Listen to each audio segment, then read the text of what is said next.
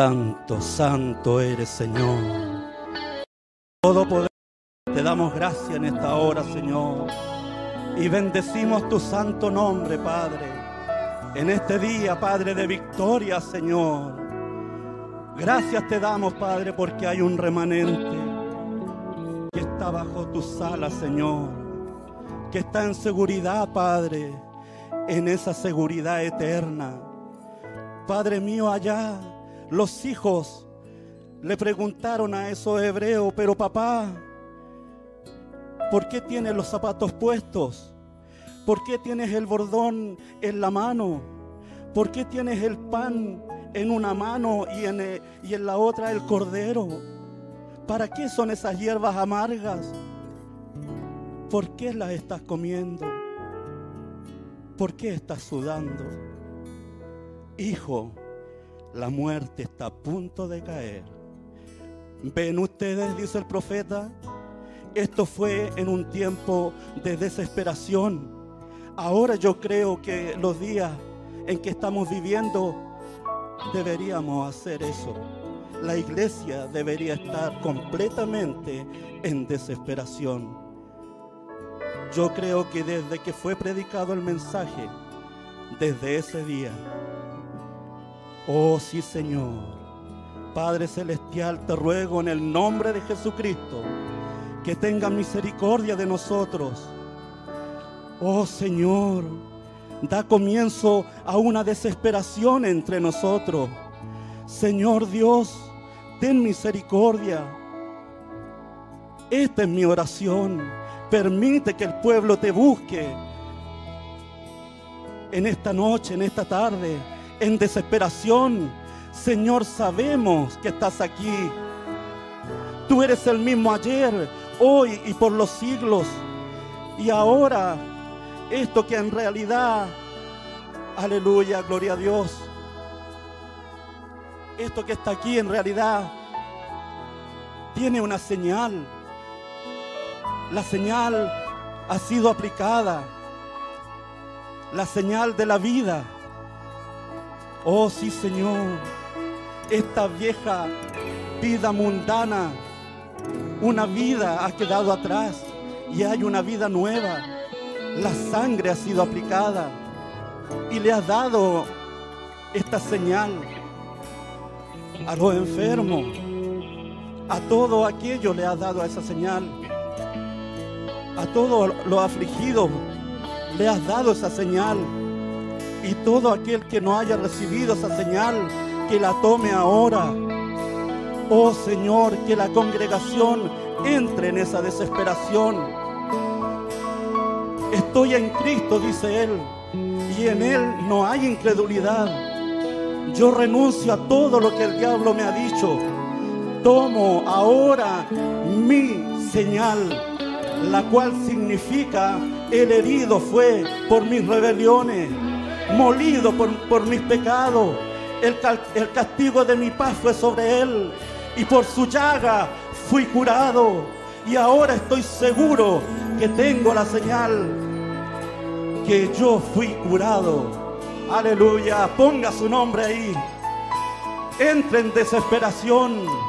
Estamos en un día decisivo. Allá los hijos le preguntaron a sus padres, ¿por qué papá? ¿Por qué el bordón? ¿Por qué el pan y la carne? ¿Y por qué estás sudando? Porque algo, algo va a suceder. Hemos aplicado la señal, pero esos hombres estaban sudando. Necesitamos entrar en desesperación. Necesitamos que nuestros corazones se compunjan, Señor. Oh, ven, Padre, y entre en nuestros corazones. Compúngenos, Señor. Entra, Padre, que tu palabra, Señor, haga eso en nuestros corazones. Que salgamos de este culto contristados, Señor, en el Espíritu y en nuestros corazones, Padre, para vivir vidas santas, cristianas, vida conforme a tu palabra. Gracias te damos, Señor, en este día, porque estamos aquí un día más en tus negocios, adorándote y bendiciendo tu santo nombre. Gracias, Padre. Abrimos este culto para tu, para tu gloria, para tu honra, por tu victoria, Padre, en el nombre poderoso de nuestro Señor Jesucristo. Amén. Amén. Gloria a Dios.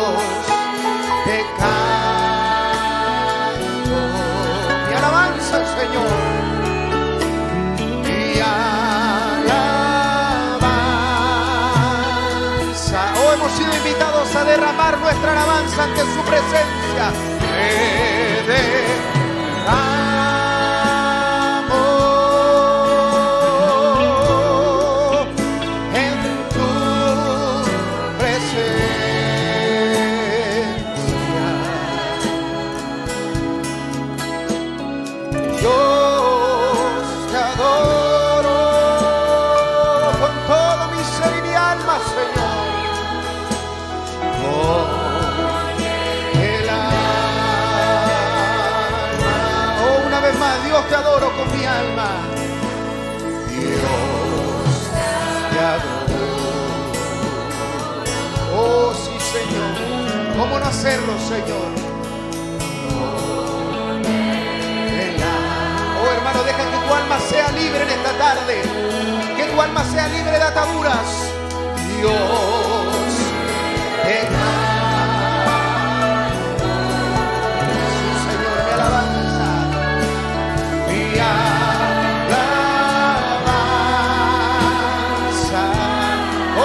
decirlo, me derramo ante su presencia.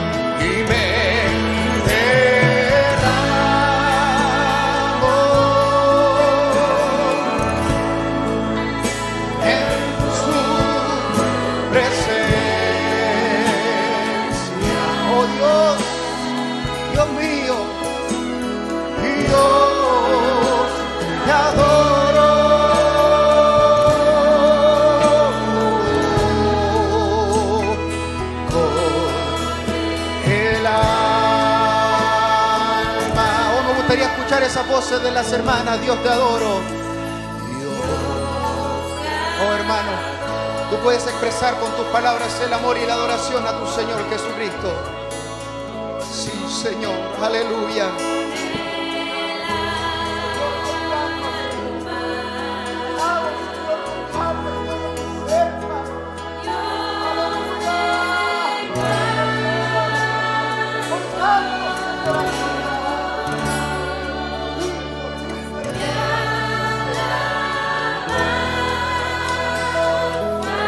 Decirlo todos juntos. Hoy me derramo y me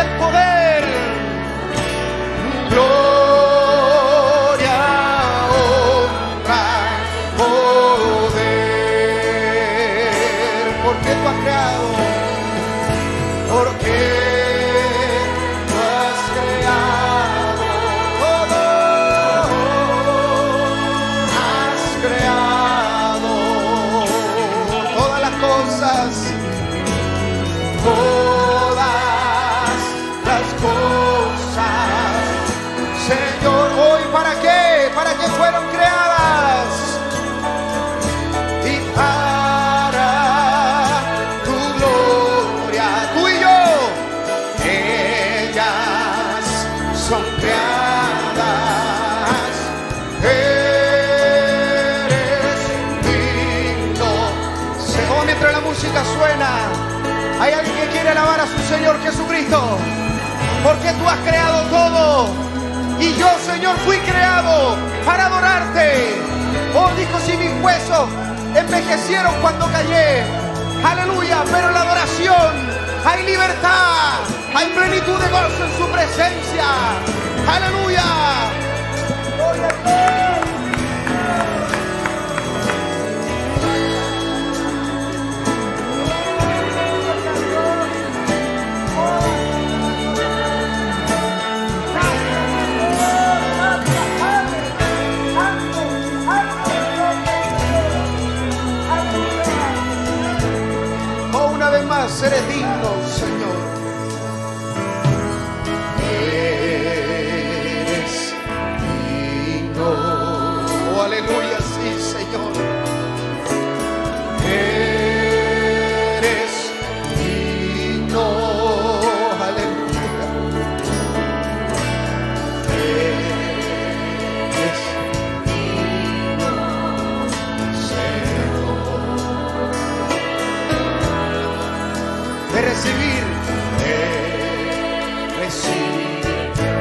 Ofrendas de gratitud.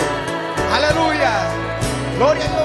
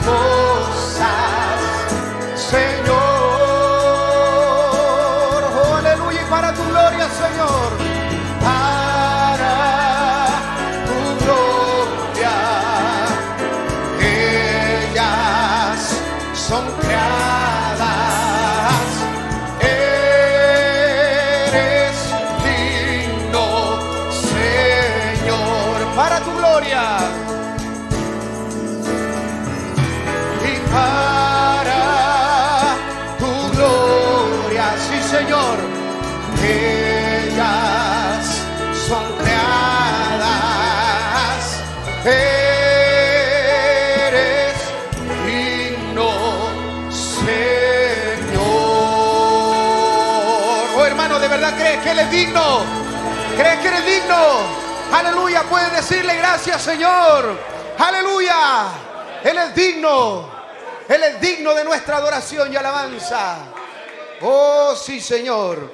Hoy yo quiero verle. ¿Alguien más quiere ver a su Salvador? ¿Alguien quiere ver ese rostro? Enjugando un día tus lágrimas. Aleluya. Hoy yo quiero verle, ver al Salvador. Quiero ver su rostro lleno de amor. En aquel gran día yo he de cantar. Ya pasó todo afán, todo mi pesar. Hoy yo quiero, hoy yo quiero verle, ver al Salvador. Quiero ver su rostro lleno de amor. En aquel gran día yo he de cantar. Ya pasó, ya pasó todo afán, Y ya pasó todo afán, todo mi pesar. Hoy feliz, hoy feliz al dulce hogar, por fe en Jesús. Y luchando a traer almas a la luz. Dardos, dardos encendidos mil. Oh hermano, más yo sé, más yo sé, por la fe que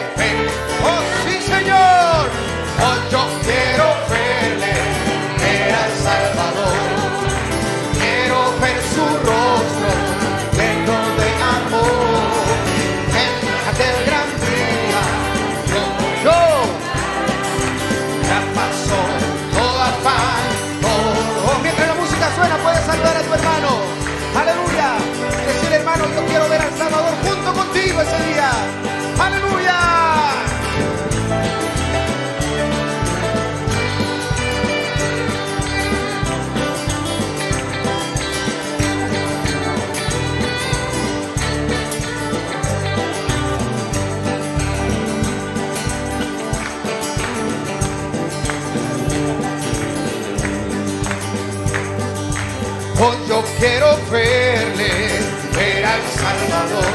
Sí, quiero ver su rostro lleno de amor. En aquel gran día, yo oh hermano, tú y yo, ya pasó todo afán, todo mi pesar. Y ya pasó todo afán, todo mi pesar las olas del turbión, Cristo guardará. O puedes estar tranquilo y no puedo. ¿Por qué? Mi piloto es él, es mi rey. Tengo fe, sé que él es fiel. Aleluya. Hoy yo quiero ver,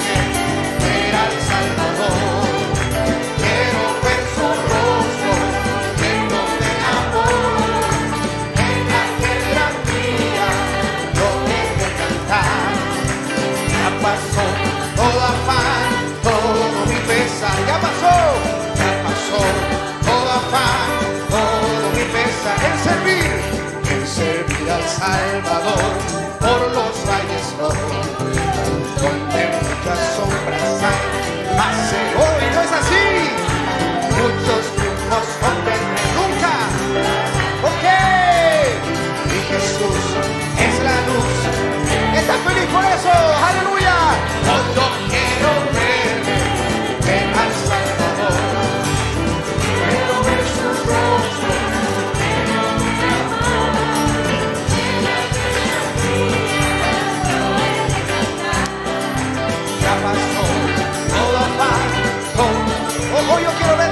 diga.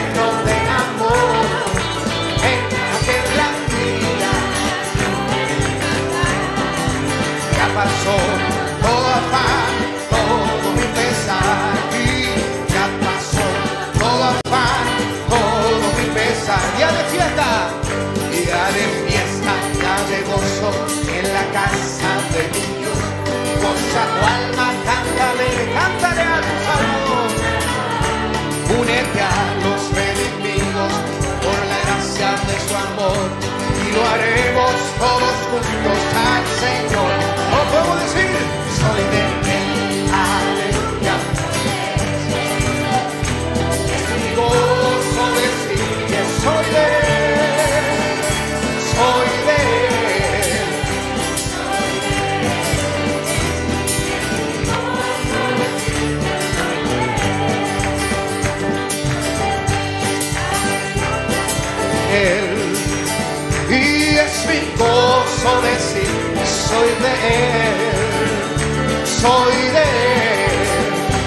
Soy de Él. Es gozo decir que soy de Él. Esperamos su venida, esperamos el llamado. Corazones por el fuego de su amor y seremos transportados aleluya. Lo haremos para siempre, aleluya. Y aleluya, soy de Él.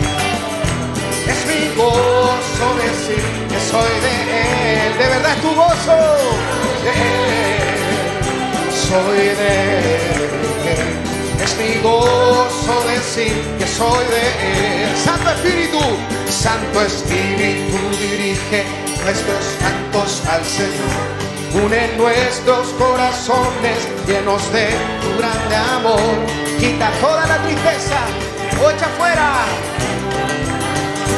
Y unidos tú y yo, alabemos, aleluya. Soy de Él, aleluya, soy de Él. Y es mi gozo decir que soy de Él, soy de Él, soy de Él. Es mi gozo decir, podemos decirlo sin música, soy de Él, soy de Él.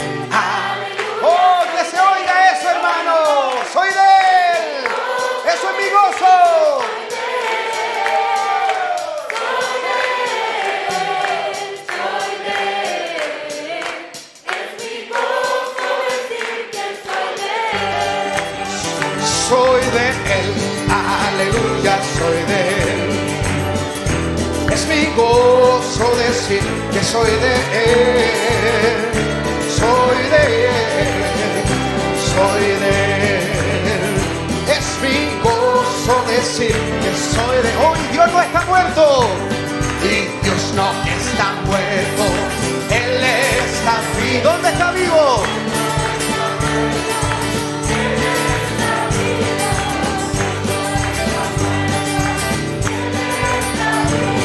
Lo siento mis manos, lo siento en mis pies, lo siento, oh de verdad lo sientes, alrededor, sí Señor, y Dios no está muerto, Él está vivo, Dios no está muerto, Él está vivo, Dios no está muerto, Él está, oh podemos hacerlo, lo siento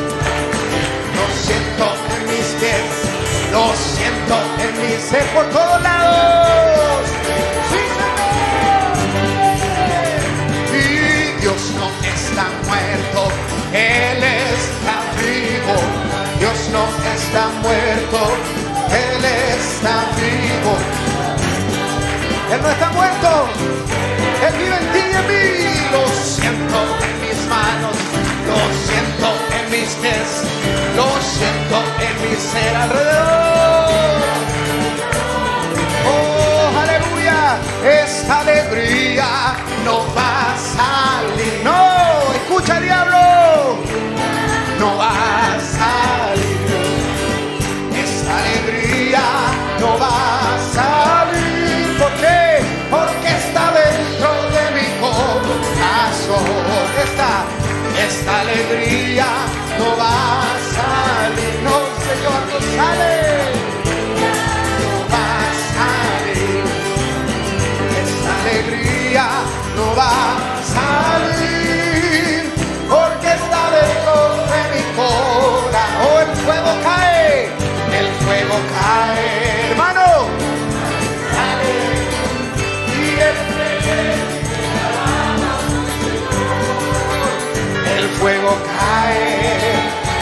Hermano, los males fuera. Aleluya. Y el creyente. Oh sí, Señor, esta alegría, esta alegría no va a salir. Esta alegría no va a salir. Esta alegría no va a salir.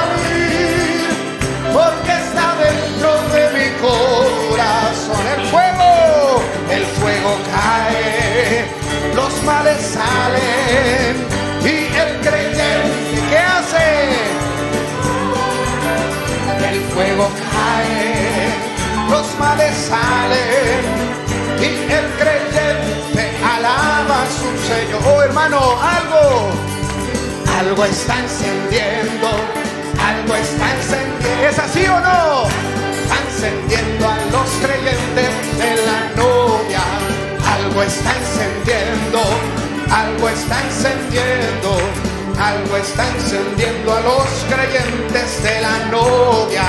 Esto es el Espíritu Santo. Esto es el Espíritu Santo. Oh gloria, oh gloria. Aleluya, aleluya, gloria a Dios. Oh gloria, aleluya, aleluya, gloria a Dios. Yo presiento, yo presiento algo grande. Oh sí, Señor, aleluya porque vemos que algo bueno ya está aquí. ¡Hay promesas! Oh, hermano, puede ser hoy mismo.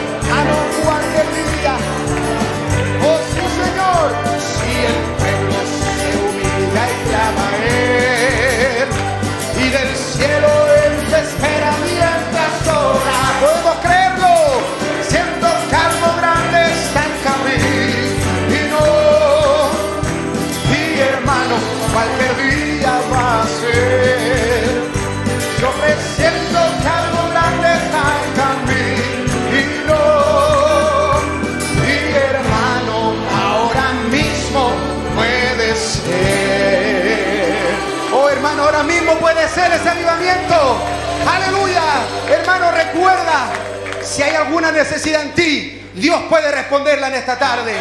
Aleluya, tu presencia ha traído a nuestro Señor Jesucristo. Y cuando su presencia está, es momento de ser libre.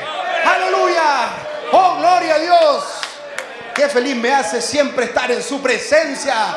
Aleluya. Gloria a Dios. Mientras le damos el pase a nuestro hermano Elis por este lugar, hemos venido a este lugar juntos y en su nombre y adorar. Oh sí, Señor. Ya lo hicimos ya adoramos. Perdón, nuestro hermano Rolando. Ya hicimos nuestra parte en adorar. Aleluya. Sin duda que esta tarde iremos del cielo. Aleluya. Hemos venido a este lugar. Juntos y en su nombre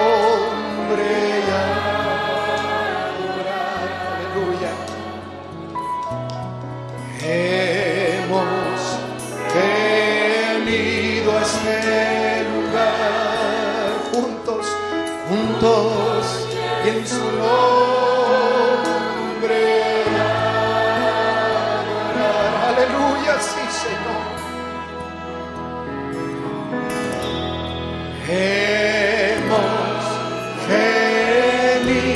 Hermano, no un lugar físico, a su presencia juntos y en su nombre. Oh Señor, nuestra adoración es tanto altar que llegue con olor grande a tu presencia. A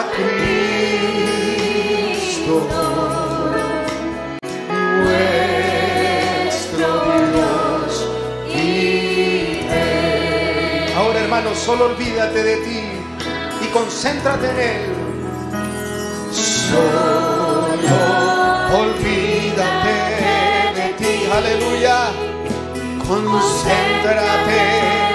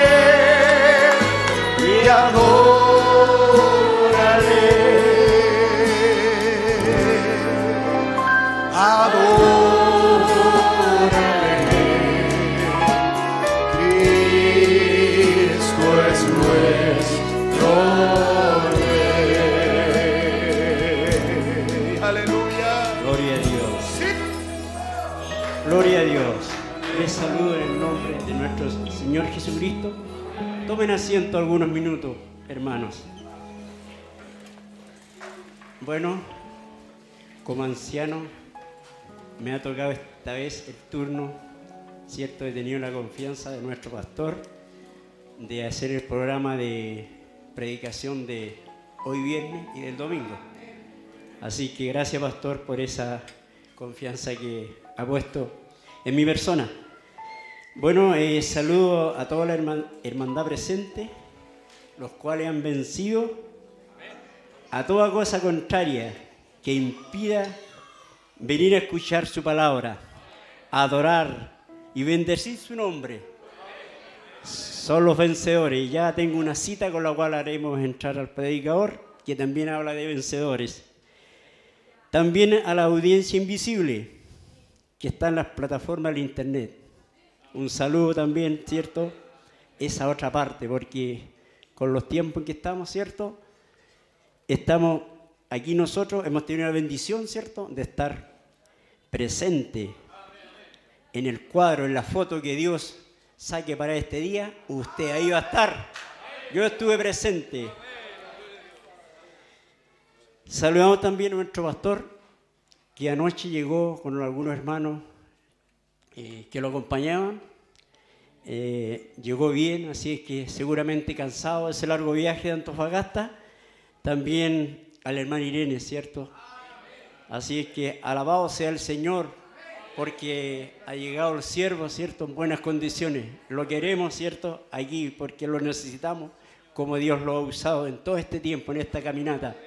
La guianza del Espíritu Santo ha sido certera en todo. Eh, bueno, un predicador joven, el hermano Andrés Fernández, que está por ahí muy nervioso, va a ser el, que, el mocito que nos va a traer el pan en esta noche. Esperamos, ¿cierto?, que Dios lo use, así como está usando a muchos predicadores. Tenemos bastantes predicadores, así es que, bueno, en la comisión que yo tengo con los hermanos de Curacaví, a él lo he llevado, así como a otros le estamos dando, ¿cierto? Esa oportunidad para que los hermanos puedan eh, predicar la palabra del Señor, ¿cierto? A esta novia que en este ministerio Dios ha escogido. Así que solamente, ¿verdad? Eh, decirle que estén atentos a su palabra. No pierda ni un minuto concentración, ¿cierto? Abra su corazón para que Dios pueda usar ese canal y pueda llegar a su corazón el alimento. Así que, como dice Salmo 82, estamos en la reunión de los dioses. Así que somos unos bendecidos, ¿cierto? Por esto. Así que me gustaría que nos pongamos de pies vamos a leer una cita bíblica, ¿verdad? Eh, usted sabe, somos guiados siempre por el Espíritu Santo. A mí me ha tocado muchas veces cuando he ido a Curacaví, yo llevo mi cita, Dios me da su cita. Y coincidió, la mayoría de veces coincide con el pensamiento que lleva el predicador. ¿Quién lo hace eso? Dios, ¿verdad? Aquí no hay un obispo, ¿verdad? No hay un, un director que nos diga hagan esto, esto, esto. No, solamente lo hacemos guiar por el Espíritu Santo. Así que la cita que le voy a leer y va a servir para el predicador está en Romanos 8, 37, 39. Romanos 8. La vamos a leer en el nombre de nuestro Señor Jesucristo.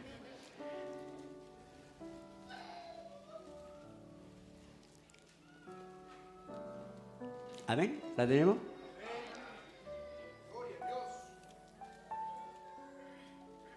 Dice Romano, Pablo, ¿cierto? 8.36. Dice, antes, en todas cosas, somos más que vencedores. Estaba escrito, ¿eh? Por medio de aquel que nos amó nos ha dado todo nuestro Señor, ¿verdad? Él nos amó primero. ¿Cómo no amarlo? Con toda nuestra fuerza, con todo nuestro corazón. Por lo que estoy seguro que ni la muerte, ni la vida, ni ángeles, ni principados, ni potestad, hermano, ni lo presente, ni lo porvenir, ni lo alto, ni lo profundo, ni ninguna otra cosa creada nos podrá separar del amor de Dios, que es en Cristo Jesús, nuestro Señor. Aleluya, gloria a Dios. Así que esperamos a nuestro hermano Andrés Fernández, que Dios lo pueda usar, ¿cierto? Estaremos diciendo amén. Acuérdese, él no tiene gran experiencia, menos en este púlpito, así que con nuestro amén y con nuestra eh, atención, ¿verdad? Esperamos que Dios lo use. Hermano Andrés.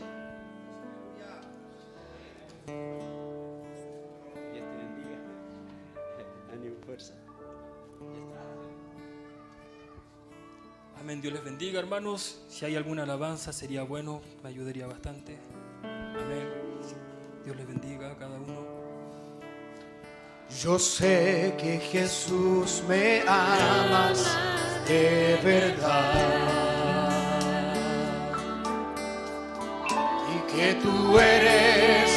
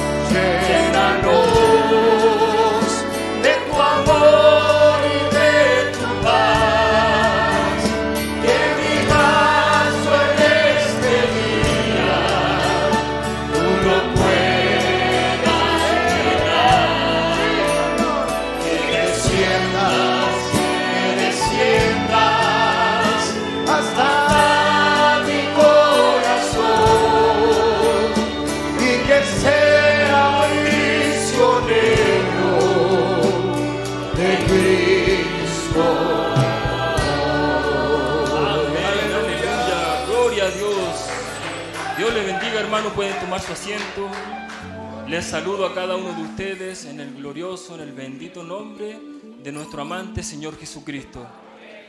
Qué maravilloso es saber que Dios nos tiene considerado en este turno. Eh, es tan maravilloso sentir la presencia del Señor, permanecer en la presencia del Señor, quedarse en esa presencia porque allí todo, todo, todo está bien. Allí hay seguridad, allí hay bendición, allí hay vida eterna. El diablo no es contrincante en ese momento para mi Señor. Ahí la enfermedad no hay, con- no, nada, ni enfermedad, nada. La verdad que cuando estamos lejos de la presencia, entonces estamos nerviosos, estamos preocupados, estamos con problemas. Pero, pucha, yo puedo decir en esta hora que hay una atmósfera maravillosa. Estaba adentro y llegué temprano. Muy poquitos hermanos habían llegado y, y se sentía que algo, algo iba a suceder, pero estaba muy nervioso en ese momento. De repente comenzó a funcionar el culto, la alabanza tomando su lugar, el hermano Esteban tomando el lugar que le corresponde cantando, ¿cierto?, con los músicos, y se podía sentir que algo estaba moviéndose. Dejé, dejé el estudio, dejé la lectura, comencé a adorar, empecé a, a rendir al Señor y sentí que su presencia estaba conmigo y, y me quedé más tranquilo. Así que le entrego estos saludos, soy su hermano Andrés Fernández, aquellos que, que quizás nunca me han oído o no me conocen. Entonces soy su hermano Andrés Fernández, tengo ya 38 años, Dios me ha bendecido con una linda esposa, una linda familia, tengo dos pequeñitos, son mis hijos, Catalina y Juan Pedro, son el orgullo que Dios me ha dado y, y la verdad es que ha sido una, una caminata en la cual Dios nos ha sostenido. Pudiera decir que a veces uno se encuentra con, con hermanos y, y te dicen, ¿y nunca te has descarriado? Te hacen esa pregunta. Aquellos hermanos que hace poquito alguien pentecostal fue a mi casa a hacer un trabajo y, y me dijo, hermano Andrés, yo soy cristiano también, y se alegraba, qué bueno que usted es cristiano. Y yo le dije, sí, gracias a Dios. Hoy yo viviendo toda la vida en el tabernáculo me descarrié, y ahora llevo como dos años otra vez congregándome. Y me arrepiento tanto todo el tiempo que estuve lejos, que estuve fuera. Perdí tanto, se burlaron tanto de mí y me cuesta tanto tomar mi lugar. ¿Y usted nunca se ha descarriado? Y me hizo recordar un día cuando el Señor me llamó. Tenía 16, 17 años cuando el jefe me trató muy mal en mi primer trabajo y comenzó a, a decir tantas groserías para mí y yo dije, pucha, tengo que ser cristiano y tener que escuchar todo esto. Wow, yo dije, ya no quiero ser más cristiano, no quiero que me traten más así de esa manera. Y tomé la micro, era un día miércoles de oración Olvidé que era un día de culto y tomé la micro y me quedé dormido en la micro, hermano. Esas micro antiguas que tenían esos asientos acolchados. Me quedé dormido en la última silla y, y estaba enojado. Y cuando desperté, se me olvidó el enojo, se me olvidó todo lo que había pasado y desperté en Laura León. y me bajé y llegué a la iglesia. Dije, ah, ¿verdad que hay culto? Y entré. Y luego veo al hermano Cornejo y le digo, oiga, hermano Cornejo, qué extraño que esté yo aquí. ¿Y hay culto? Me dijo, sí, pues oración. Es que yo había decidido nunca más ir a la iglesia. Y él me dijo, es que si Dios lo trajo, entonces vaya a darle gracias a Dios nomás, por hermano. Fue la última vez que sentí ganas de retroceder, hermano, y hasta el día de hoy ha sido Dios que me ha sostenido, ha sido la gracia que me ha sostenido, que me ha guiado, que me ha empujado, porque Andrés es un error, Andrés es falla, Andrés comete errores. ¿Y quién no los comete, hermano? fallando, equivocándome, tropezando, siendo desordenado en hartas cosas, hermano. Pero si no fuera que la gracia es la que me empuja, la gracia del Señor es tan maravillosa. Oh, yo no sé cómo, no sé cómo lo ha hecho conmigo, ha sido un trabajo grande.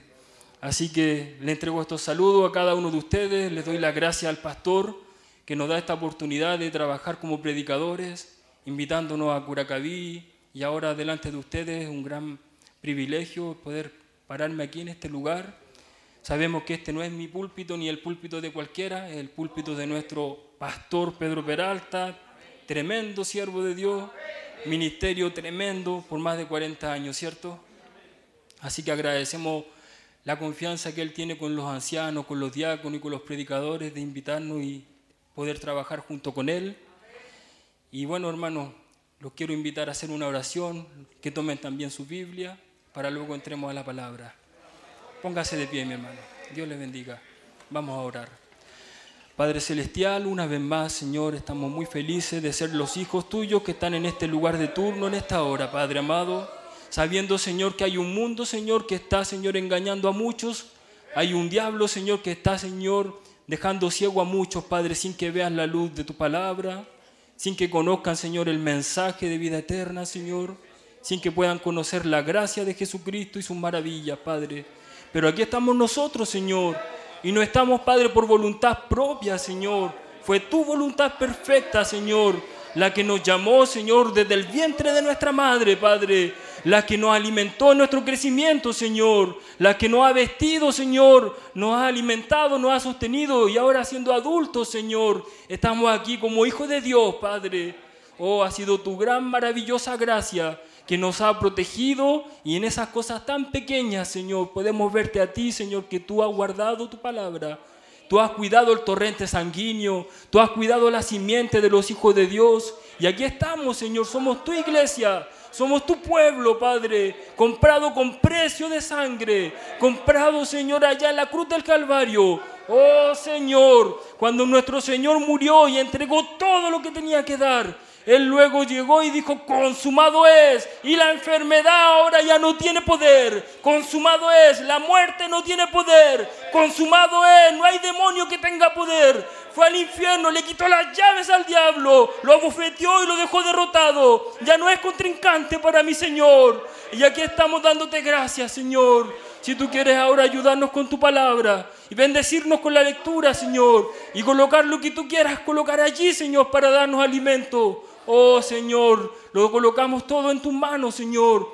Yo coloco el don en tus manos, coloco mi corazón en tus manos, coloco mi vida en tus manos, coloco mi ser en tus manos, coloco esta iglesia en tus manos. Derrámate, Señor, en el nombre de Jesucristo. Que así sea, amado Señor. Amén, amén. Dios le bendiga, hermano, en el libro de San Marcos, entonces, en el Nuevo Testamento, el Evangelio de San Marcos, en el capítulo 11. Y luego en el libro de Hechos, en el capítulo 1. Todos con su Biblia. Juan Pedro, Catalina, tiene Biblia nueva para que la usen. Dios les bendiga, hijos. Esperando que cada niño pueda tener su Biblia. Un deseo cuando era profesor de escuela dominical era que los niños tuvieran su Biblia. Y Dios nos bendijo para poder premiar a algunos niños y que tuvieran su propia Biblia. Así que es un deseo muy bueno que cada uno tenga su propia Biblia, hermano, su espada y la pueda usar, abrir, conocer al Creador por medio de su palabra. Entonces en San Marcos vamos a tomar el versículo 12 del capítulo 11, o el capítulo 11, versículo 12. Dice así en el nombre de nuestro Señor Jesucristo. Al día siguiente, cuando salieron de Betania, tuvo hambre. ¿Quién? Nuestro Señor. Él había estado en Jerusalén, había estado en un pollino, todos le dijeron Osana, Osana, ¿se acuerdan esa parte? Bendito el que viene en el nombre del Señor. Wow, y al día siguiente, cuando salieron de Betania, tuvo hambre. Y viendo de lejos una higuera que tenía hojas, no estaba seca, ¿ve?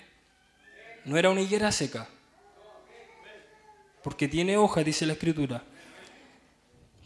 Fue a ver si tal vez hallaba en ella algo. Se salió del camino y fue a ver si tal vez hallaba en ella algo. Pero cuando llegó a ella, nada halló sino hojas, pues no era tiempo de higos. Esa es la defensa, ¿cierto? No, no era tiempo de frutos. Entonces Jesús dijo a la higuera, y no estaba solo Jesús. Recuerden que ahí estaban siempre sus discípulos. Entonces dijo a la higuera, nunca jamás coma nadie fruto de ti. Yo puedo imaginarme que Jesús se lo dijo en una voz bajita, sin gritar, sin nada, porque él sabía quién era. Deidad en él, Dios vaciado en él, Emanuel, Dios con nosotros, encarnado, ¿cierto? No necesitaba gritar. De hecho, la escritura dice que Él no alzaría su voz.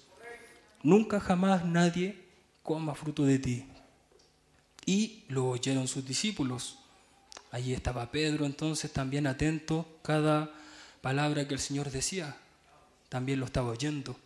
Y más adelante avancemos al versículo 20. Y pasando por la mañana, ya este es otro día más, de Jerusalén se pasó a Betania, pasaron una noche, de Betania fueron a Jerusalén, ahora de Jerusalén otra vez vuelven a Betania, y pasando por la mañana, vieron que la higuera se había secado desde las raíces. ¡Wow! Todavía nos sorprende eso. Entonces Pedro, ¿ve? Entonces Pedro, acordándose, le dijo, Maestro, Rabí, Maestro, mira la higuera que maldijiste se ha secado. Tenía hojas verdes, ahora se ha secado. Y respondiendo Jesús les dijo, tened fe en Dios. Porque de cierto os digo que cualquiera que dijera a este monte, quítate y échate en el mar, y no dudar en su corazón, si no creyere que será hecho lo que dice, lo que diga le será hecho. Oh, gloria a Dios. A ver, una vez más dice, y no dudare en su corazón, si no creyere. Entonces el corazón tiene una parte muy importante. No estaba diciendo no dudares en tus pensamientos, en tu memoria, en tu conciencia, en tu razón. No, sino que de aquí no hay nada que sirva, sino que es el corazón. Si no creyere que será hecho lo que dice, lo que diga le será hecho. Aleluya. Entonces ahora si vamos más adelante al libro de Hechos, son los hechos del Espíritu Santo en los apóstoles, ¿cierto? En el capítulo 1, la promesa del Espíritu estaba siendo entregada, ¿cierto? Cuando nuestro Señor resucitó y luego ascendió, dijo, esperen en Jerusalén hasta que reciban la promesa del Espíritu Santo. Y aquí están los apóstoles, pero ya no habían doce. Entonces, había que hacer los doce. Y sucede lo siguiente, en el versículo 8, pero recibiréis poder. Otra vez, nuestro Señor, quizá alguien en su Biblia tiene estas palabras en rojo, es porque nuestro Señor Jesucristo está hablando. Pero recibiréis poder cuando haya venido sobre vosotros el Espíritu Santo. Esa es una promesa. Y si es una promesa, usted puede decir amén. Pero recibiréis poder. Entonces, si yo no tengo el Espíritu Santo, entonces no tengo poder. No tengo autoridad. Si yo tengo solo el nuevo nacimiento, no es lo mismo, hermano. Y si yo tengo el nuevo nacimiento y soy santificado y todavía no tengo este poder, no es lo mismo. Y recibiréis poder cuando haya venido sobre vosotros el Espíritu Santo y luego y me seréis testigos. No antes. Es después del bautismo del Espíritu Santo y me seréis testigos. ¿Dónde? En Jerusalén. ¿Cierto? Amén. En toda Judea. Amén en Samaria. Amén. Eso queda en Europa, ¿cierto? Pero luego dice, y hasta lo último, esto es América, y hasta lo último de la tierra. Aleluya. Gloria a Dios. Todos saben que somos los últimos de la tierra aquí en Chile, ¿cierto? Amén. Y lo último de la tierra. Y yo soy ese último de esa tierra. Amén. Gloria a Dios. Tomen asiento, hermano. Dios les bendiga. Qué tremendo es saber que no le estamos hablando a un mundo moribundo, no le estamos hablando a una iglesia pentecostal, tampoco a una iglesia bautista, ni a una iglesia católica, o mormona o testigo de Jehová. Que si fuera así, si fuera a los católicos sería un cura. Pero no, hermanos, es un cuerpo del Señor Jesucristo, es una iglesia que ha pasado por más de dos mil años, ha sido lavada, ha sido santificada, ha sido alimentada con alimento de la palabra del Señor. Y hay una inspiración que Dios colocó en mi corazón. Hay un mensaje que predicó nuestro profeta en el año 57, el 23 de junio. Yo no recuerdo que él le haya puesto título, no le puso título el mensaje, pero de alguna manera los hermanos en la edición le colocaron como título Creyendo desde el corazón. en base a la misma cita de Marcos. Porque ¿cómo puede usted creer con su pensamiento, con su intelecto, con sus ideas, si su mente le pudiera fallar cuando sea anciano? Y a veces no hay que ser anciano para olvidarse de las cosas, hermano. Usted dejó la llave del auto en un lugar y al otro rato no recuerda dónde las puso. O usted dejó un billete para ir a comprar y de repente no lo puede hallar. ¿Cierto? Entonces, si hubiéramos puesto nuestra fe en nuestra, en nuestra capacidad, pudiera fallar. Entonces, tened fe en Dios. Tened fe en Dios. ¿Quién lo dijo? El mismo Dios, vestido de carne en Jesucristo. Dice el profeta, nos congregamos aquí para obtener fuerza espiritual.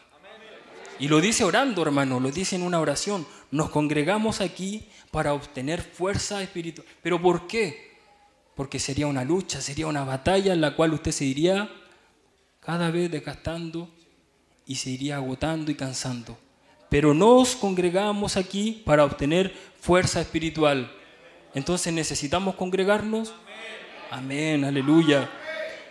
La necesitamos, Señor. Si no tuviéramos su palabra, estaríamos solamente perdiendo el tiempo. Debemos tener fuerza para aguantar las cruces que cargamos. ¿Alguien estaría aquí sin cargar una cruz? ¿Alguna vez se ha enfermado? Y la enfermedad no quiere retroceder y no lo quiere soltar y la cruz empieza a pesar. Entonces estamos aquí para obtener fuerza espiritual. Rogamos, Padre Celestial, que tú continúes con nosotros y nos ayudes a cada uno de nosotros mientras seguimos en la jornada. Usted sigue aquí en la jornada, hermano, sigue persistiendo, perseverando, luchando. Entonces la oración es para usted. Y nos ayudes a cada uno de nosotros mientras seguimos en la jornada. Concédenos tu poder protector. Cuando usted sale de su hogar, cuando tiene que ir a trabajar, cuando tiene que hacer un trámite, concédenos tu poder protector. Oh, aleluya. En aquella hora, cuando no podamos ayudarnos a nosotros mismos. Wow. Hay veces que no nos podemos ayudar. Yo tuve esa experiencia. Mano Daniel también la tuvo. Mano Sergio la tuvo. Nadie te puede ayudar. No hay pastilla, no hay remedio. Y no solo por COVID, hermano. Pudiera ser por otra cosa también. Un accidente, lo que sea. En aquella hora, cuando nada y cuando no podamos ayudarnos a nosotros mismos, sabemos que los ángeles de Dios están acampando alrededor de aquellos que le temen a Él y nos llevarán para que nuestros pies no tropiecen contra esas piedras. Rogamos ahora que nos des de tus bendiciones para la palabra y habla a través de nosotros, amén. Y en nosotros, en el nombre de Jesucristo, amén. Aleluya. Ahora, si ustedes se fijan, dice el profeta en este, en este mensaje, un hombre es conocido por su carácter. Usted pudiera imaginarse a nuestro presidente, wow, y su carácter, y su obra, y su gobierno. Un hombre es conocido por su carácter, es conocido por sus obras. Si nosotros pensáramos como Dios muestra su carácter por sus obras, Él tiene su propio carácter y Él hizo sus obras. Y si usted mira sus obras, cuán grandes son, entonces podrá entender qué clase de hombre es. No se entiende todavía muy bien, pero vamos a avanzar y se va a empezar a clarificar esto. A mí también me costó entender esta parte. Pero el profeta dice, recordando la cita que leímos de la higuera, permítanme retar a todo científico en el mundo en que me haga un árbol. Yo le hago un reto, haga un árbol. Permítanme retar a todo científico en el mundo a que me haga una simple ramita de césped. es imposible, ¿cierto? Y el profeta también lo dice, es totalmente imposible. Bueno, entonces parece al pensar sobre estas cosas que pudiera haber un posicionamiento por la lectura de la palabra, una fe que iría más allá de las concepciones intelectuales. Jesús dijo, si tú dices en tu corazón, la escritura decía, si creyeres y no dudares en tu corazón. Ahora, no frustramos completamente nuestras mentes y salimos y decimos, oh, yo voy a hacer eso y yo soy, y de vez en cuando solo se da un brinco cuando justo hay un culto tremendo, hay avivamiento y algo sucede y la emoción comienza a tomar lugar y es parte del avivamiento. ¿Cómo no va a haber emoción en un avivamiento? Y de vez en cuando solo se da un brinco, un salto y demás, pero parece como que simplemente no se puede hacer que funcione correctamente. Uno quisiera que eso fuera, pero parece que no funciona correctamente. Es porque tratamos de mezclar lo intelectual con lo sobrenatural. Ellos, esas dos cosas, no tienen nada que ver el uno con el otro en lo absoluto. Porque el intelecto dice una cosa y lo sobrenatural lo lleva para otro lugar. Entonces, ¿dónde está el programa de Dios, hermano? ¿En lo intelectual o en lo sobrenatural? Aleluya. Y todo hombre que es guiado por el Espíritu, toda mujer, todo niño, toda niña, todo hombre que es guiado por el Espíritu de Dios, no pone ninguna atención al intelecto. ¿Quiere leer los 1200 mensajes? Y son más los que predicó el profeta, pero hay 1200 que están guardaditos. Puede ser una gran bendición, hermano, pero si lo hace por razón del intelecto, Dios no está escondiéndose allí, hermano.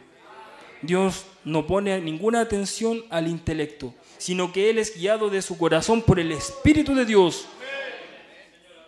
Y la gente que es guiada así siempre es malentendida. ¿Cierto? Amén.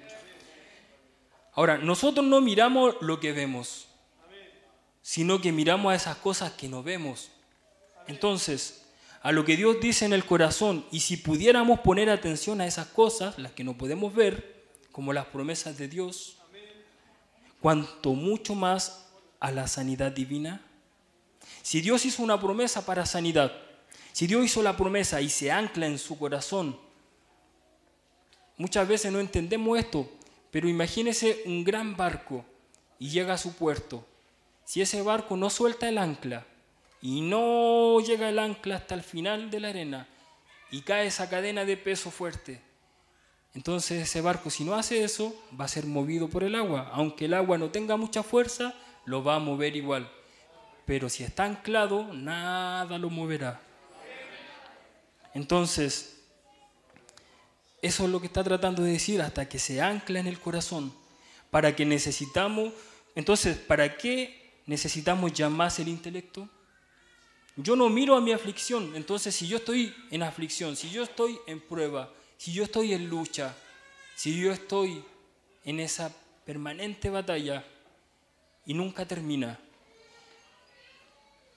¿para qué necesito el intelecto? Yo no miro a mi aflicción, yo no miro a mis síntomas. Lamentablemente mis ojos lo ven igual. Pero el profeta te está diciendo que no uses tus ojos, que uses tu corazón. Yo miro a lo que Dios dijo al respecto, porque después de todo, Él es el jefe. Y no solo el jefe, es el jefe supremo. Entonces lo vamos a decir de otra forma. Él es el jefe y el jefe supremo. Y si el doctor dijo eso, el intelecto del doctor está diciendo algo. Pero y el jefe supremo tiene la última palabra. Porque el intelecto lo va a hacer pensar, hermano. El doctor lo va a examinar y le va a decir, tómese estos exámenes, vaya y haga estos exámenes. Hermano, yo tuve que ir al doctor por esto y me mandó a hacerme exámenes. Hermano, yo sé lo que tengo allí. Pero él me dijo, hágase exámenes y me tengo que operar de eso. Pero el razonamiento me dice que pudiera transformarse hasta en un cáncer, porque el doctor lo dijo. ¿Y usted cree que yo eso lo voy a considerar? Para nada, por hermano. ¿Por qué tendría que hacerlo si el jefe supremo me dijo que puedo descansar en él? Ahora, por lo general, el doctor no lo sana. Por lo general, entonces, ¿de qué me sirve quedarme con su palabra si el doctor nunca lo sana? ¿Cuántas experiencias tiene de sanidad con un doctor? ¿Y cuántas experiencias de sanidad tiene con el Creador? Aleluya. Escuché varios amén, aleluya. Ahora, esta tierra, este planeta, la tierra siendo la obra de Dios, habla y testifica absolutamente de su ser. ¡Wow! ¡Wow, wow! ¿Y cómo, cómo lo hace? Porque el intelecto intentará razonar al respecto. Seamos razonables, pero la fe no tiene razonamientos. Ella solo tiene una cosa y esa es que la palabra de Dios está correcta. La palabra siempre está correcta. Traducción que sea, pero la palabra está correcta. Allí es en donde el alma se para, hace una pausa, pisa el freno, queda detenida y reposa eternamente. Allí mismo, en donde Dios así lo dijo, no en una jactancia, no en una cosa intelectual, no en, en una persona que todo lo sabe. Entonces, entonces, la tierra, siendo la obra de Dios, habla y testifica absolutamente de quién? De su ser. Ah, recuerden lo que leí hace un ratito, que el carácter es probado por las obras. Tiene que haber un Dios, o si no, no habría una tierra. Eso es algo sencillo. Tiene que haber un creador o no habría creación. Lo explica mejor. Y si esta palabra por la que Él creó la tierra también da la promesa, entonces tiene que crear exactamente lo que fue creado en esta tierra. Entonces, cuando Dios dijo sea, cuando Dios dijo sea, sea la luz, sea esto y lo otro, cuando Dios dijo sea, pudiera haber tomado billones de años. Recuerde que el tiempo no, ¿cierto? Vino después de una caída o de la caída. Entonces pudieron haber pasado billones de años. Yo no sé cuánto tiempo se tomó para que esto sucediera. Pero cuánto tiempo se tomó eso no me importa. Eso no tiene nada que ver. Eso no significó para mí porque Dios es eterno. Yo no tuve que esperar. Yo llegué cuando todo estaba listo. Y Él dijo sea. Y empezó a desarrollarse. Porque Dios tomó su propia palabra y adivinen, o, pongan atención, Dios tomó su propia palabra y la creyó. Si Dios tuvo que creerla primero, ¿qué de nosotros sus hijos? Dios tomó su propia palabra y la creyó. Aleluya, gloria a Dios.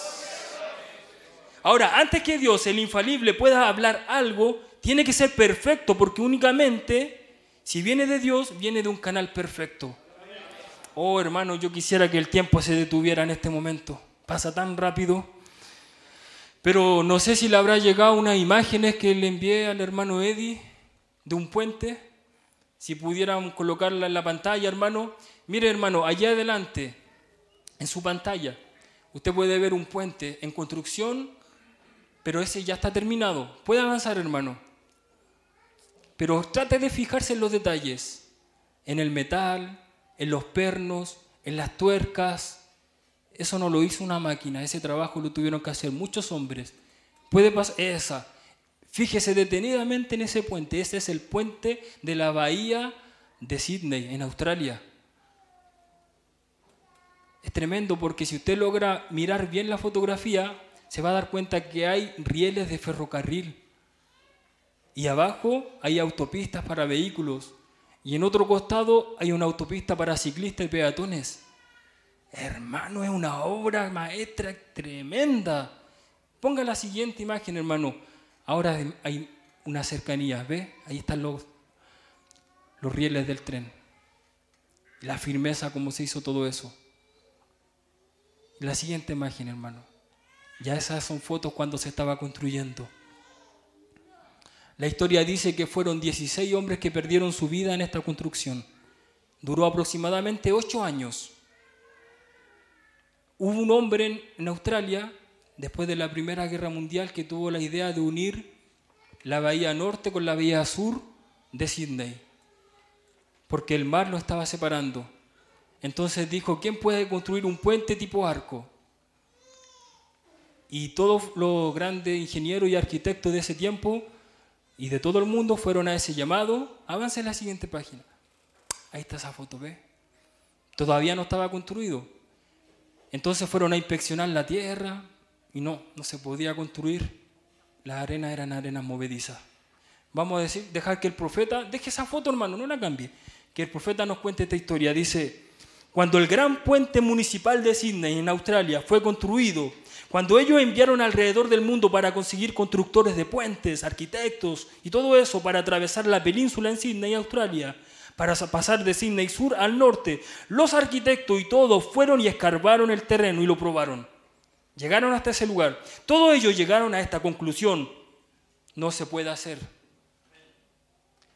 No se puede hacer. ¡Wow! Unánimes, no se puede hacer. Dijeron, toda la bahía está llena de arena movediza. Y el terreno no está lo bastante compacto se deslizará de lugar a lugar. Por lo tanto, si se edificara el puente, sería una cosa peligrosa intentar pasar sobre él. Si se edificara el puente, sería una pérdida monetaria para la historia. Sería un registro en la historia. Y finalmente hubo un hombre, quien era un hombre de visión. Hubo un hombre, un constructor, un constructor de puentes en Inglaterra, él fue y miró la arena, él la examinó, él probó el terreno, mire, examinó. O sea, los otros también lo examinaron, pero él también lo examinó. Probó el terreno, los otros no quisieron probarlo, solamente se quedaron con el examen. Pero él además probó el terreno, él sondió la profundidad del agua. Entonces él lo que hizo fue examinarlo todo. Lo examinó, lo probó, lo sondió. Oh, a mí me gusta eso. El primero lo examinó todo. Jesús dijo, un hombre comprando un terreno o yendo a encontrarse con un ejército, él primero se sienta y considera todo el costo. Y si cada uno de ustedes que vino aquí al altar en esta mañana se hubieran quedado en su asiento y hubieran considerado lo que significaba antes de venir para ser ungido, antes que se oraran por ustedes, no hubiera sido solo pasar por una línea de oración a media, hubiera sido ir allí con una confianza firme, de que Dios lo había prometido y que Dios era poderoso para guardar su palabra. Él mismo cree su palabra. Así que este hombre probó el terreno, él probó cada lecho.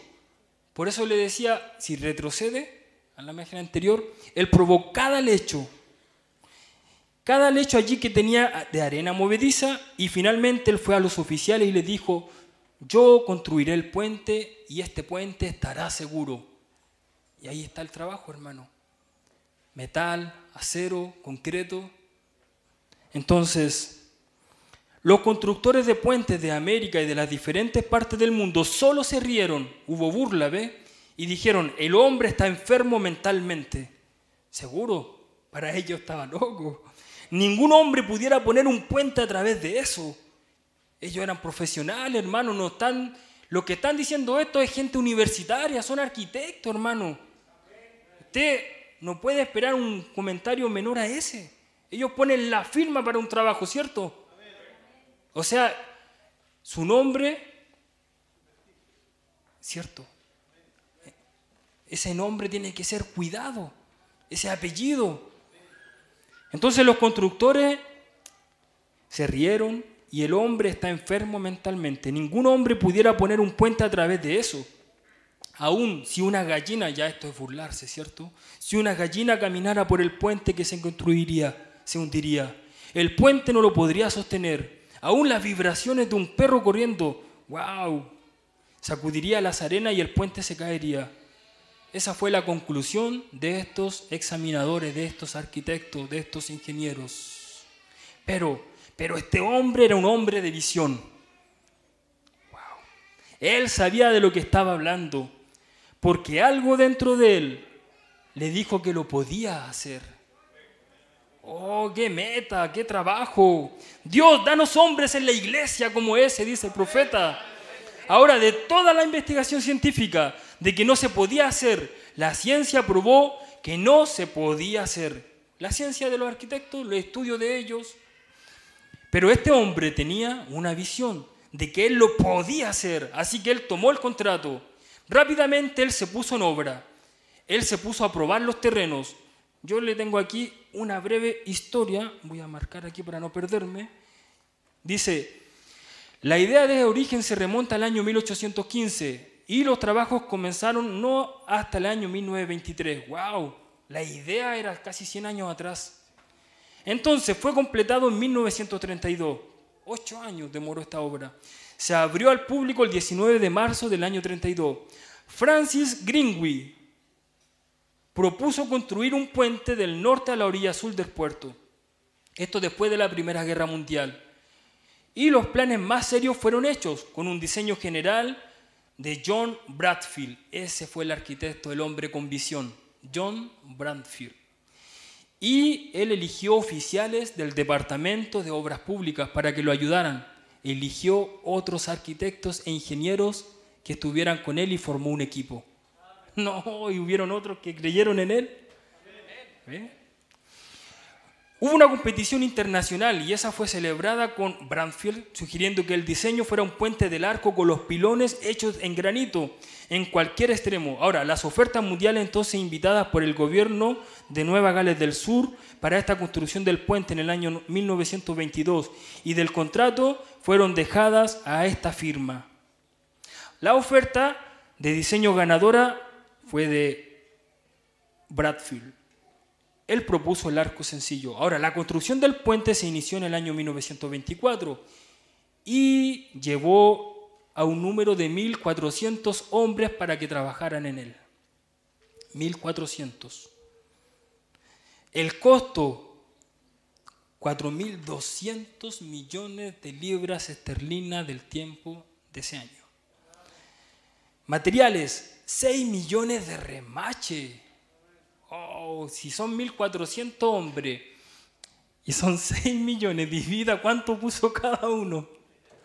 Ahí se trabajó de verdad, hermano, con el sudor de la frente. 53 mil toneladas de acero. O sea que todo eso quedó en el registro porque este hombre sabía que iba a hacer historia. Ahora, para esta inauguración, el puente más largo y ancho del mundo hasta el año 2012 fue la estructura más alta de Sydney. Y hasta el año 1967 fue el puente más, ponga la otra imagen para que lo veamos, fue el puente más extraordinario, el más largo, más alto, más largo, pasaban, pasaban los, los barcos sin problema, no había que levantarlo. Tremendo, hermano es una pieza distintiva del horizonte de Sydney, convertida en centro de las celebraciones de cada año. Por allí pueden circular diariamente 160.000 vehículos. Ahora, se necesita para renovar su pintura 30.000 litros de pintura. Yo no sé de esto, pero debe ser mucho.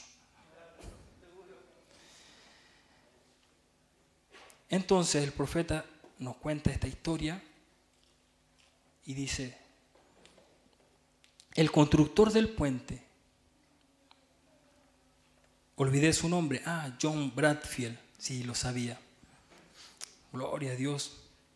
Él se puso en obra, él se puso a probar los terrenos, él se puso a probar y sondeó las profundidades de la arena movediza. Él probó cada perno de anclaje. Si estaba quebrado, para afuera. Él probó cada pedazo de metal, cada concreto. Todo tenía que ser de acuerdo a la instrucción. Todo tenía que ser probado perfectamente. ¿Por causa de qué? De su gran nombre. ¿Por causa de qué? Un prestigio, ¿cierto, hermano? ¿Por qué causa? ¡Wow! Entonces, ¿Cuánto mucho cada palabra, cada profeta y cada hijo que viene a Dios debe ser probado?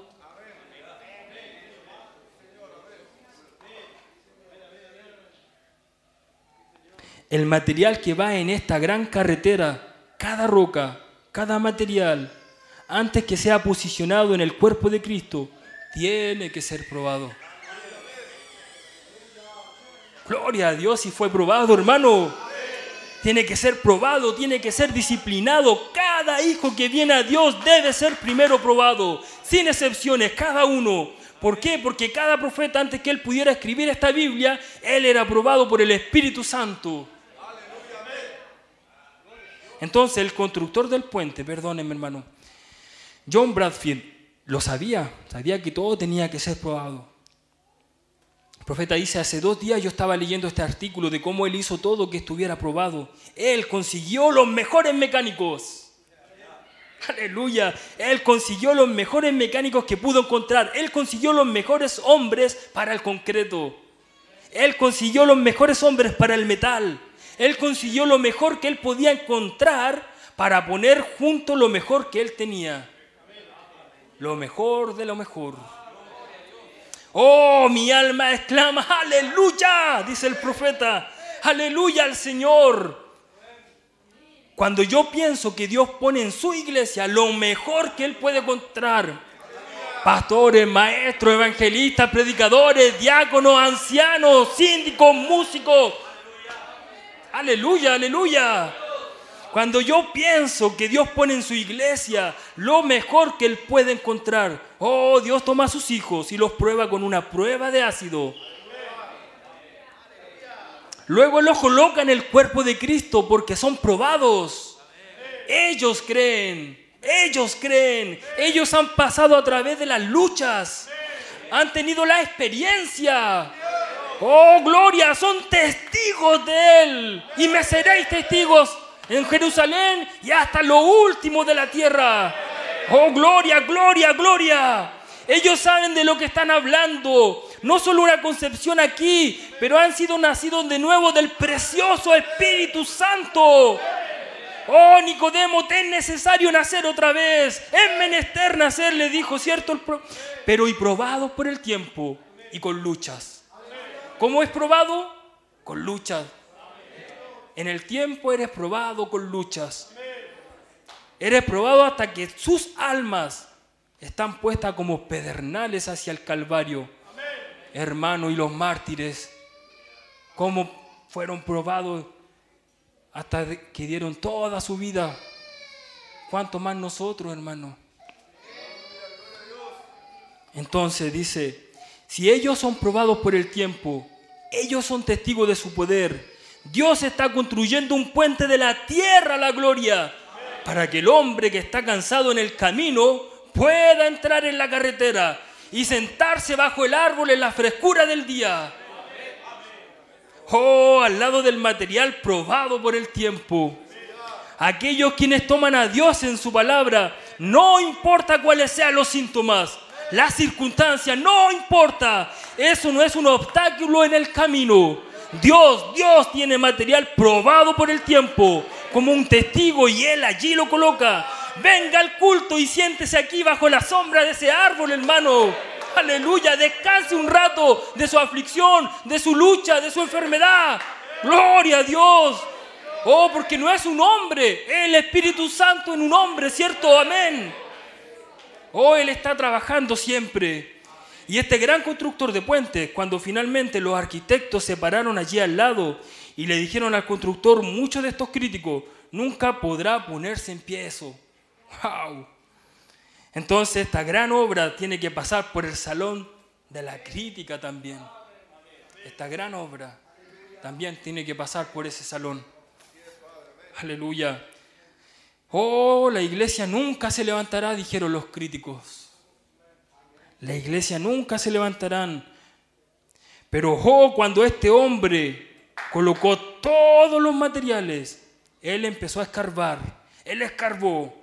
Él trajo los mejores sopladores. Él trajo sopladores y sopló fuera esos lechos de arena movediza.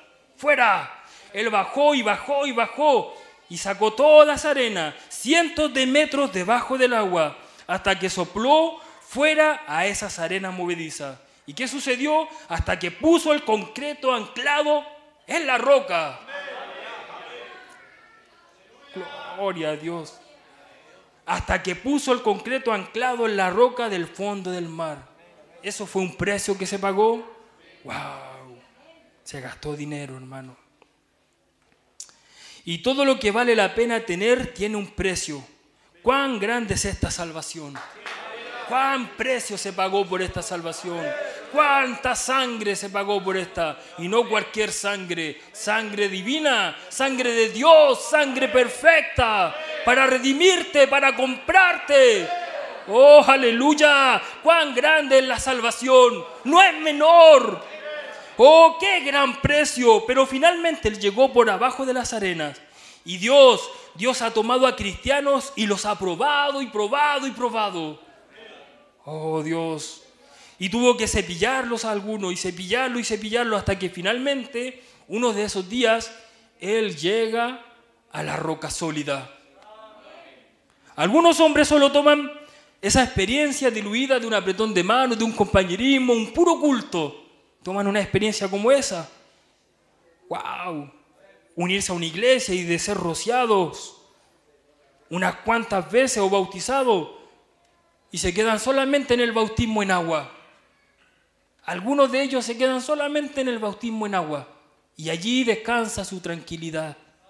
Pero mire lo que dice, pero no es así, no es unirse a la iglesia y bautizarse solamente, no es solamente eso, hay más, echando afuera todas las arenas movedizas que hay en usted, hasta que Él es anclado en la roca Jesucristo. Entonces todos los diablos atormentadores no lo pueden mover a usted. Oh, las ideas, las dudas, los amigos del mundo, el deporte, las ganas de ver fútbol, las ganas de ver una comedia, nada lo puede mover, nada lo va a sacar. Oh, ¿por qué estás anclado? Finalmente estaba terminado. El constructor del puente sabía lo que él estaba haciendo. Algunos de ellos dijeron, no, va a quedar en pie. Entonces él juntó un grupo de ingenieros. ¡Wow! Juntó a sus trabajadores, a su equipo de trabajo. Y con las vías férreas, y ese día cuando ellos pasaron de Sydney del sur yendo a Sydney del norte, atravesando el tramo, él puso como ocho grandes trenes de carga cargados y dice la historia que antes de hacer esta inauguración, él puso 96 trenes antes de la inauguración para probarlo. Pero el día de la inauguración, él puso ocho grandes trenes de carga cargados y puso al alcalde de la ciudad en un coche. Y él se puso enfrente de eso, caminando, llevando la bandera. Y mientras el gran ejército y las grandes máquinas de vapor cargadas marcharon a lo largo de ese puente, con el constructor tomando el primer lugar, yendo al frente, el puente ni siquiera se movió. Jesucristo, el Hijo de Dios, quien es el arquitecto de la iglesia, vino a esta tierra y puso los fundamentos, fe, virtud, ciencia, templanza, paciencia, temor de Dios, amor. Cuando él se encontró con el diablo, él fue probado por la palabra de Dios y él dijo, escrito está. Él le dijo, no solo de pan vivirá el hombre. Cuando él lo llevó al pináculo del templo, él dijo, escrito está. ¿Ven el material que él estaba poniendo en su iglesia? Oh, amor, gozo, paz, bondad, paciencia, aleluya, ¿qué más, hermano? Bondad, benignidad, templanza. Oh, toda la palabra de Dios fue probada por el tiempo. Él es el gran capitán, el gran arquitecto que va delante de nosotros con su propia vestidura, teñida en sangre ondeando. Pues a través del amor redentivo de la sangre de Jesucristo, ha comprado una iglesia por el Espíritu Santo. Oh, ha probado cada perno, ha probado cada creyente y cada persona que se ha anclado a esta gran iglesia del Dios vivo es un material probado por el tiempo. Y cada vez que un vehículo pasa por el puente, ese perno sigue siendo probado. Cada vez que el ferrocarril cruza ese puente, cada perno sigue siendo probado. ¿Se termina la prueba del perno? Mientras está en ejecución y funcionando el puente, Sigue siendo probado, sigue siendo probado. ¿Hasta cuándo? Oh, nosotros quienes nacimos de nuevo del Espíritu Santo, que hemos sido llenos con el poder de Dios, que hemos probado de la vida eterna del Dios eterno. Él mora en nosotros, somos testigos de su bondad, somos testigos de su palabra, somos testigos de su poder. Ya no es más suponer, ya no es más eso, es una experiencia. Oh, aleluya. Nosotros, quienes somos nacidos, un nuevo nacimiento, esa es la primera etapa de gracia. Nosotros que hemos sido llenos con el poder, ya pasó por santificación y ahora es lleno ese vaso. Hermanos, ¿se acuerdan de esa historia? Un vaso limpio y un vaso sucio. Ese vaso tenía que primero ser lavado, limpiado Porque el Señor no puede llenar con su Espíritu Santo un vaso sucio. Porque Él es santo, hermano. Ese vaso tiene que ser santo como Él. Pero ¿de qué sirve que el vaso sea santo si no está lleno? ¿De qué sirve que el vaso esté limpio si Él no lo va a usar? Él necesita llenarlo y vaciarlo, llenarlo y vaciarlo. Oh hermano, el tiempo se nos está yendo. Pero Dios ha tomado a su iglesia, quienes se vacían ellos mismos. Aleluya. Contaré esta historia y cerraremos con esto. Noé, cuando él construyó el arca, él dio testimonio al mundo, al mundo injusto, de que había un Dios justo.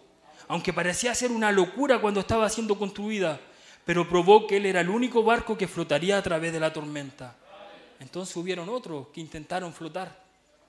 Aleluya. Y mientras estaba siendo erigida, él condenó al mundo injusto. Oh, gloria a Dios. ¿Se han puesto ustedes alguna vez a pensar de qué clase de madera Noé construyó este barco? fue construido de madera de sitín. Y esa es la madera más blanda, más flexible que usted puede obtener. Si usted la pone allá en el lago, la madera de sitín está llena de hoyos. No es una cosa que pueda flotar, es una cosa extraña. Y que un arca que debía soportar la prueba de la gran destrucción antediluviana fuera hecha de una madera blanda, una madera flexible, el profeta dice es un tipo de un hijo de Dios, como usted y como yo. Algunas veces cuando nos ponemos tan duros e inflexibles en nuestras maneras, Dios no puede aplicar nada a nosotros.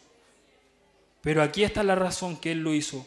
¿Se fijaron ustedes que después que Él la hizo, entonces sirvió algo de brea o resina, mejor dicho? Era algo de resina que salía de los otros árboles, de los pinos, dice el profeta. Ahora, ¿qué significa esto? Cuando él hizo el arca, la hizo de esa madera muy liviana y blanda. Uno la podía cargar alrededor muy fácil. Está liviana y flexible. Era fácil cargarla, no tiene peso, hermano. Luego él cortó otro árbol, un árbol de pino, y ellos lo golpearon a este pino de la manera que acostumbraban para obtener la resina. Lo golpearon, lo golpearon, hasta que sacaron la resina de ello. Entonces él tomó esa resina y la derramó dentro de esa madera liviana. Y todos los hoyos pequeños que estaban en esta madera liviana y flexible se llenaron con la resina. Esta madera se endureció de tal manera, haciéndola más dura que el acero. Dios ha tomado a su iglesia, escuche esto hermano, quienes se vacían ellos mismos y no son nada sino flexibles en las manos de Dios. Dios cortó a su propio hijo y lo sacó, le sacó su vida. Por medio de los golpes, de las magulladuras, lo vació dentro del creyente, quien llega a endurecerse listo para pasar la prueba. Esa es la única cosa que puede soportar aquello. Oh, esa arca pasó por encima de los juicios. El agua era el juicio y pasó a través del juicio. Fue un testigo de que Dios sabía lo que estaba haciendo. Y Noé siguió la palabra que Dios le dio. Cuando Jesús murió en la cruz, los cielos testificaron. Allí está el material. Esa es la cosa. Toda la creación testificó. El sol testificó. Allí está aquel. Ese es el material con el que Dios va a construir la iglesia. La luna testificaron. Las estrellas dieron testimonio. Cuando Él murió, los cielos testificaron, la tierra eructó, las rocas se partieron, la tierra dio testimonio y los santos que dormían en la tierra, en el polvo de la tierra, se levantaron y dieron testimonio. Gloria a Dios.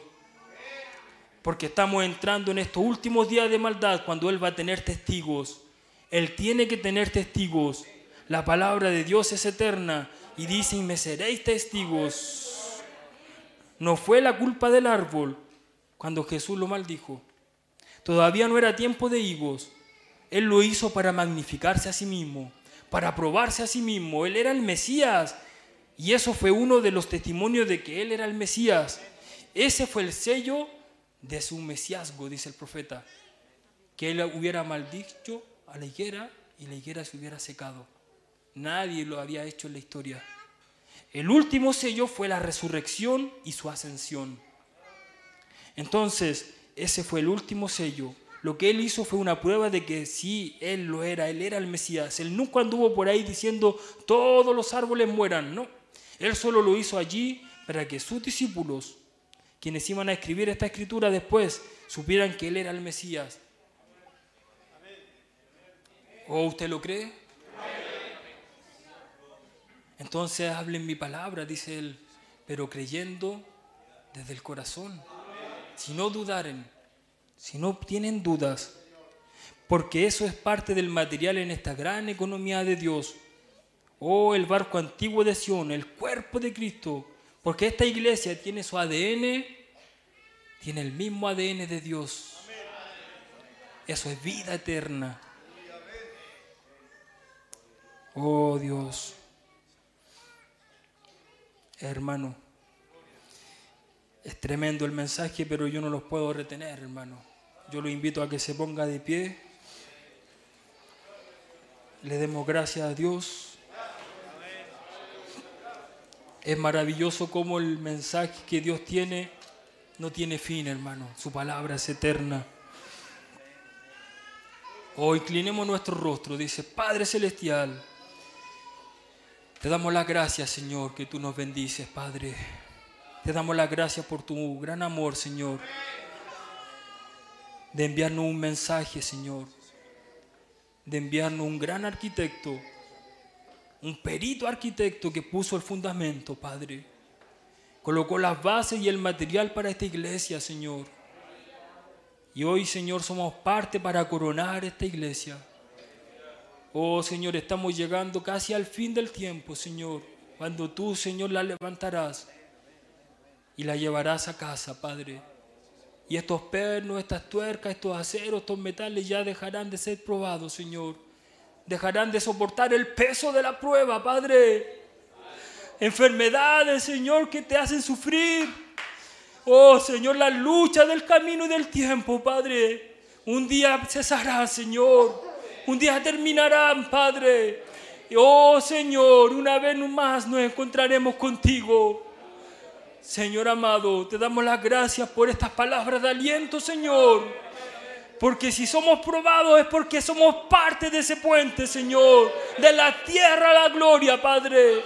Oh, la lucha, la prueba, la batalla, lo único que me están diciendo es que yo soy un testigo de su poder y que lo puedo soportar. Aleluya. Gloria a Dios, Padre. Te damos las gracias, Señor. Bendice a cada corazón, Señor. Bendice a tus hijos en este lugar, Padre. Bendice al pastor de la iglesia, Señor. Bendice a los ancianos, Padre, los diáconos, los músicos. Bendice a los devocionalistas, Señor. En especial al hermano Esteban, Padre. Oh, bendice a cada uno, Señor. Tú conoces, Señor, todo de nosotros. Tú nos conoces, Padre. Bendice esta iglesia, Señor, los que están en casa. Oh, los que no pudieron asistir, Señor. Los que están, Señor, pasando la prueba. Los que están en el hospital, Señor. Oh, Padre. Hay hermanas, Señor, que están siendo probadas, Señor, con esa prueba de ácido. Pero tú eres, Señor, el gran arquitecto y tú sabes que ese material no se va a romper. Oh Dios, y cada uno de nosotros, Señor, tú pusiste una fe eterna. Oh Señor, esta fe, Señor, no está mirando, Señor, los síntomas, no está mirando la aflicción. Estamos descansando en la roca eterna. Aleluya. Bendice a tu iglesia, bendice a tus hijos. Señor, si tú quieres derramar sanidad, Padre. Oh, solo tú, Señor, tienes el poder. Solo tú, Señor, lo puedes hacer porque consumado en el Calvario fue. Y la enfermedad, Señor, no es contrincante para ti.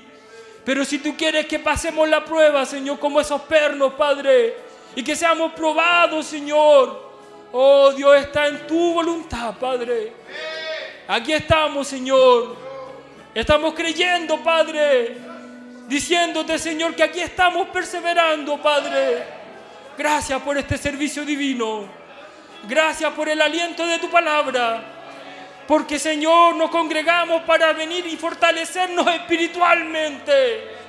Gracias, amante Jesús. Te entregamos, Señor, todo en tus manos. Recibe la gloria, recibe la adoración, recibe la alabanza, recibe el amor de tus hijos.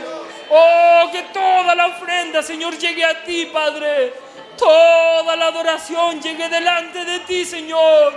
Porque nuestras lágrimas tú las conoces y las cuentas. Todo llega delante de ti, Padre. Oh, nuestros hijos, nuestros niños, guárdalos, Señor. Que ellos puedan conocerte, Padre. Oh, derrámate, Señor.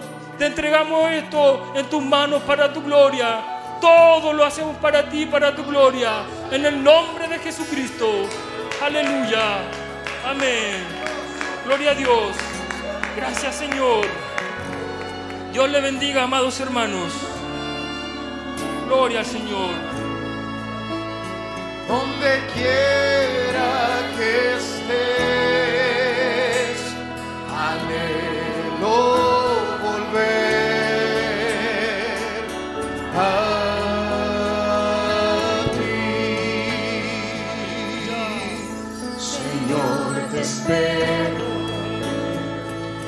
tiempos de aflicción.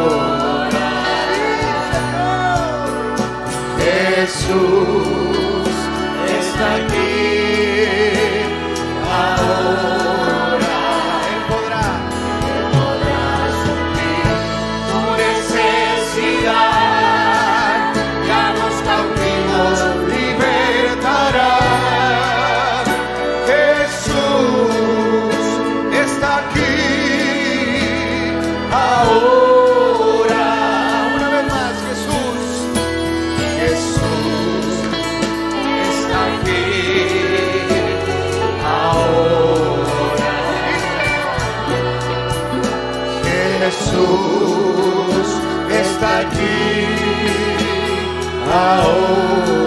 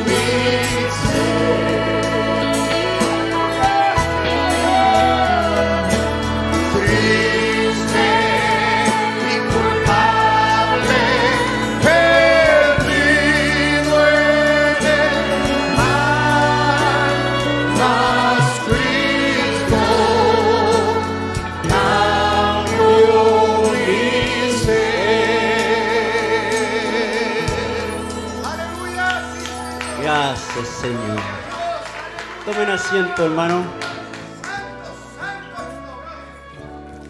Solamente eh, tocar algunas cositas de todo el mensaje para irnos bien fortalecidos. ¿eh? Cuando nadie te puede ayudar, ángeles acompañarán a tu, a tu alrededor, porque creemos, ¿verdad? Ciertamente, que este es un ministerio, ¿cierto? Guiado por ángeles. Toda esta trayectoria que tenemos, ¿verdad? No tenemos ninguna duda por la gracia del Señor. Decía, ¿verdad? El mensaje, lo natural dice una cosa, pero lo, lo es guiado por Dios. Necesitamos un ancla poderosa, decía, ¿cierto? Hablaba de un barco, ¿verdad? Qué, bueno que nosotros sí la tenemos, esa aseguranza que es en Cristo Jesús, nuestro Salvador, quien dio su vida por nosotros. Antes que nosotros naciéramos, ¿verdad? Él pagó todos nuestros pecados, todas nuestras dudas. Le decía, los hijos de Dios son probados, hermano. Pero, pero antes, ¿verdad? Debemos tener esa fe suficiente que Dios nos ha dado la armadura de su palabra. ¿Verdad? Porque somos elegidos desde antes de la fundación del mundo. Fuimos llamados, fuimos predestinados para vivir en la presencia de Dios. Pertenecer a- una iglesia tiene un costo, pero pertenecer a Cristo tiene ganancia. Aleluya, aleluya, gracias al Señor. Bueno, ve, nosotros hablaba en lo natural el profeta del mensaje del que construyó el puente, ¿verdad? Él usó toda su ciencia, todos sus conocimientos. Y le resultó. Nosotros vamos a quedarnos con todo lo que Dios nos ha dado, con las virtudes, paciencia, ¿cierto? Virtud, fe, que es lo más importante, porque sin fe es imposible agradar a Dios. Así que cada día, cada culto nos deja más cerca del Señor, porque tenemos que andar en su presencia. Necesitamos, ¿cierto?, despejarnos de este mundo, ¿verdad? Necesitamos eh, entrar más en oración, en más lectura, en el mensaje, la, palabra, ¿verdad? Tenemos que, eh, como ¿verdad? Caminar tan cerca de Él que un día de esto nos vamos a ir, hermano. Así que agradecer a nuestro hermano Andrés por su esfuerzo, ¿verdad? Creemos que un joven que Dios lo va a usar grandemente. Bueno, eh, hay algunos avisos. También se encuentran de visita dos jóvenes del tabernáculo de nuestro pastor, donde pastorea el hermano Elías González, de Constitución. Eh, Daniel Torre y Samuel González. ¿Están por ahí? Para de la manito. Ahí están, ¿ven? Bienvenido, hermano.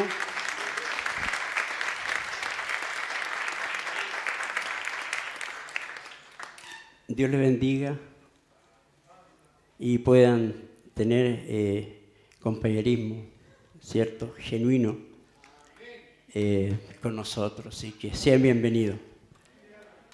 Eh, también el día martes, nuestro hermano Julio Inay fue intervenido por una hernia inguinal en el Hospital Espino.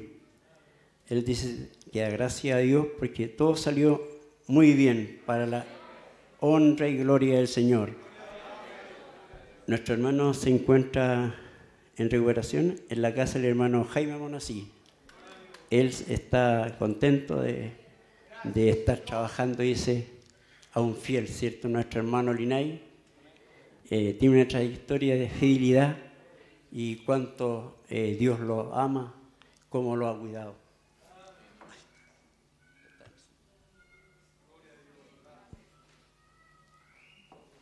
Así que esperamos, ¿verdad?, que Dios haga la obra completa de nuestro hermano. Seguramente va a tener unos 15 o 20 días en reposo. Eh, eh, yo fui cuando lo entregaron, lo fui a buscar y bueno, la doctora eh, nos explicaba que tenía que mantenerse haciendo una, una fuera riguroso y, las indicaciones médicas las podía cumplir. Y nuestro hermano Jaime decía que a pesar de ser tan, tan porfiado a veces nuestro hermano en algunas cosas, en esto sí ha estado obedeciendo, así que hermano Linay, que Dios te dé la fuerza, ¿cierto? Y, y puedas estar luego con nosotros. Y sabiendo que Dios te da un ministerio, así es que vamos a tener que de alguna manera reemplazar lo que Él, lo que él hace en este ministerio. Él es el único que a veces viene día sábado solo, con muy poca ayuda, y ahí tiene los domingos después del culto. Él es el que hace la limpieza allí, así que no es menos, hermano, nuestro hermano, su trabajo que hace aquí. Así que, pero Dios, ¿cómo lo ha cuidado, ves? A los que son fieles. ¿eh? Eh, bien, antes que nos retiremos, vamos a hacer una oración. Eh, los hermanos síndicos dicen que invitan a un consomé para los que deseen quedarse un rato más. para que hacen un pequeño compañerismo. Debemos aprovechar, ¿verdad? ahora hay más tiempo, así es que sería bueno que nos quedemos un rato. Así que nos ponemos de pie, hermano. Vamos a orar al Señor. Nos vamos a despedir de este lugar, pero no de Él, ¿verdad? Él siempre está con nosotros, está con sus hijos. Así es que seamos reverentes, vamos a orar, salgamos ordenadamente de acuerdo a las indicaciones de los diáconos. Recuerde que Él ha estado aquí presente y no debemos hacer nada incorrecto porque vamos a echar a perder este culto y el que viene. Así es que sigamos las indicaciones de nuestros diáconos. Vamos a orar. Dios Todopoderoso, creador del cielo, de la tierra y todo lo que existe, Señor. Tú también nos predestinaste a nosotros, Señor, como tus hijos, Señor. Heredero y coheredero con Cristo, Señor. Gracias, Padre, por esta oportunidad que tú nos diste, Señor, de recibir tu palabra, Señor, para esta noche, Señor, y para nuestras vidas, Señor. Permite, Padre, todo aquel que ha venido, Señor, cansado, Señor. Quizás, Señor, con último deseo de ir a un culto, Señor, puedas tú darle, Señor, fuerza, Señor. Te necesitamos, Señor. Sin ti no somos nada, Padre. Así que, Señor, permite, Señor, que nos podamos quedar un rato más en un compañerismo, Señor, pero hablando de ti, Señor hablando de nuestras cosas, Señor, lo que estamos pasando, Señor, lo que viene por delante, Señor. Tenemos la certeza, Señor, de que tú estarás con nosotros, Señor, de que tú nos limpiarás, Señor. Nos sacarás todo lo malo, Señor, que aún está en nosotros, Señor. Padre, para que así, en un día de estos, Señor, podamos tener ese gran encuentro, Señor, que tenemos, Señor, eh, pensando, Señor, más bien viviendo, Señor, en ti, Padre, para irnos contigo en un rapto, Señor. Gracias, Padre, por los músicos, Señor, en este día, por los oficios, por, por el predicador, por el hermoso que trajo el alimento, Señor. Bendícelo, Padre. Así que una vez más, Señor, te damos gracias por todo y levantamos este culto, Señor, en el nombre de nuestro Señor Jesucristo. Gracias, Padre. Amén y amén. Quiero llegar al fin del tiempo